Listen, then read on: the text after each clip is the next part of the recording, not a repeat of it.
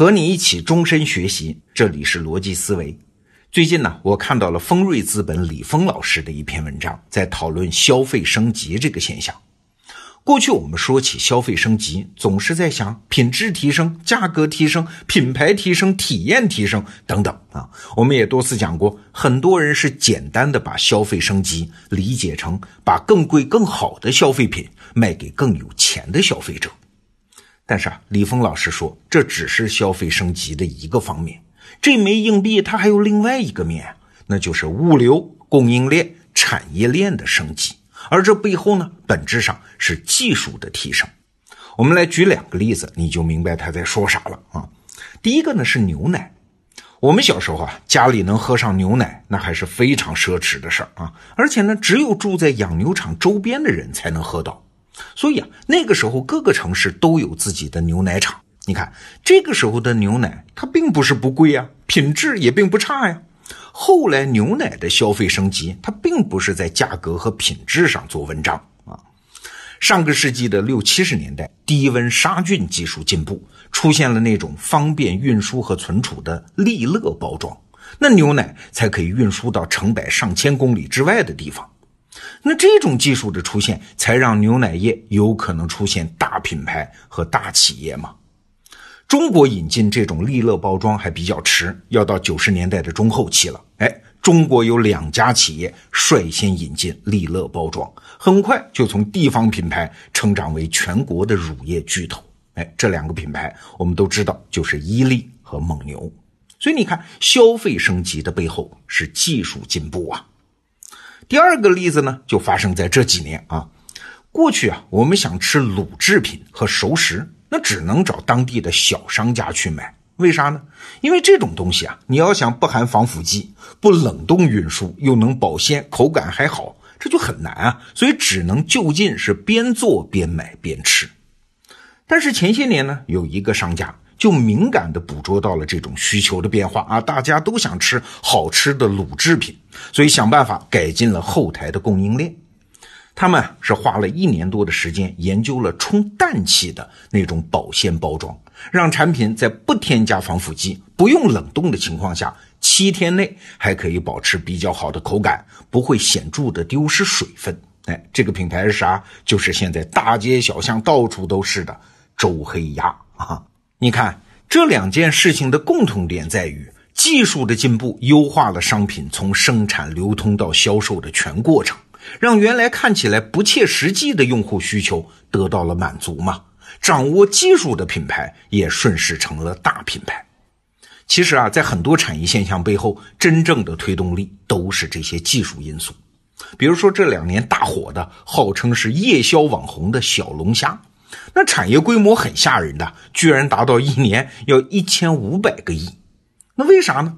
除了消费者口味上的偏好之外，核心问题仍然是供应链上的技术解决了问题。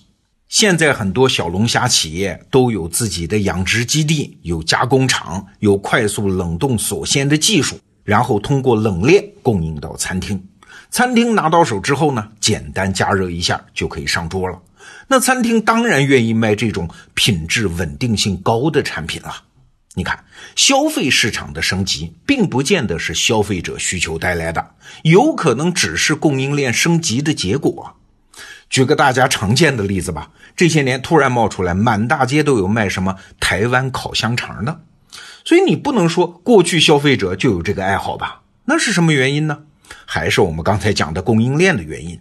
香肠这种东西啊，用玻璃烤箱边转边烤边卖。样子好看，香味四溢啊，看着还干净。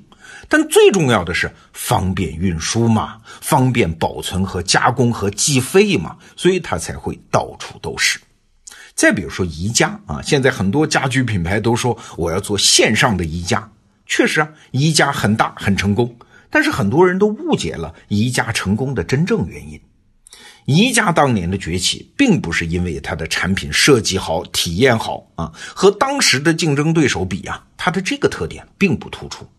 它的重要创新是啥？是它的家具在运输的时候能够压扁嘛，拿回家之后可以自行拼装，这就极大的降低了运输成本，大大提高了配件的供应效率和库存效率，也带来了足够大的毛利空间。你看，各个行业里的好品牌，基本上都是在供应链中找到了一些可以提升的空间，才能够带来一些所谓的用户体验的优势。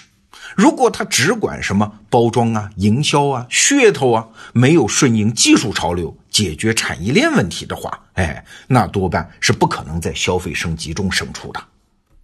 如果你认同了这一点，那现在市场就正在酝酿着一个重要的变化。你看啊，过去十几年由互联网公司占据舞台中央的局面可能要发生变化了。互联网是啥？互联网说到底就是改变了信息传播的方式，大大降低了企业营销的成本。但是呢，从整个产业链来看，营销它只是最末端的一个环节啊。当互联网成为全社会大家都很熟悉的工具的时候，互联网企业的竞争力就没那么突出了。去年有一个词儿很火啊，叫“互联网的下半场”。现在看来啊，所谓的下半场，主要逻辑就是各行各业都要回归行业本身的价值。换句话说，原来有行业基因的企业开始大有机会。比如刘强东在创办京东之前，他是干嘛的？他在中关村卖线下三 C 产品的。这一部分经验可能是京东最久远也最有竞争力的基因。还有啊，我的老乡张燎原在做三只松鼠之前是有九年的线下销售经验。还有那个很火的江小白啊，他的老板陶石泉此前做过金六福的总裁助理，干过九年啊，管过市场和销售啊，这才可以利用传统渠道来管理，利用互联网的特征来做新品牌的营销。所以啊，在这篇文章中，李峰说，现在看来，在消费升级领域能够做出成绩的创业者。往往是因为他具备下面四个特征：第一呢，在行业里深耕多年，了解产业本质，积累了一定的资源，能力也被证实过；那第二呢，是能够在消费升级的转折点上发现一些新的趋势，尤其是了解年轻用户；那第三呢，是利用过往的经验和资源，结合全新的互联网方法，全心全意做事儿，成为下一个阶段的引领者。第四也是更重要的啊，一个零售品牌想要做成，本质上还要为用户提供最好的产品嘛，这是根本的出发点。无论是我们看星巴克还是七幺幺，你都会发现这些伟大品牌在早期阶段就已经树立了非常正确的用户观啊。他们没有什么互联网公司崛起的那种速度，他们都是在有好产品的基础上坚持发展十年、二十年，才最终把握住了机会。李峰在这篇文章中还提醒，这一轮消费升级带来的机会，可能还不仅仅是多了几家成功的创业公司那么简单，它还可能是中国产业全球崛起的机会。我们可以简单回顾一下历史啊，第一次世界大战之前，英国就诞生了立顿红茶和苏格兰威士忌。二十世纪的五十到七十年代，在美国啊，什么迪士尼呀、可口可乐、沃尔玛、麦当劳、肯德基、星巴克等等品牌相继诞生，或者是快速发展吧。那七十年代中期到九十年代中期是日本人的天下，在日本什么无印良品、松下、索尼等等品牌出现，开始迅速扩张。哎，你发现这里面有什么规律没有啊？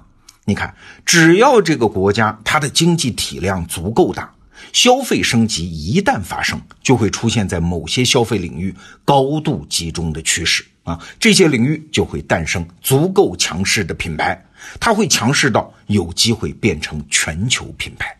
那最终的结果呢？不仅是输出了产品和服务啊，还能完成生活方式和文化的输出啊。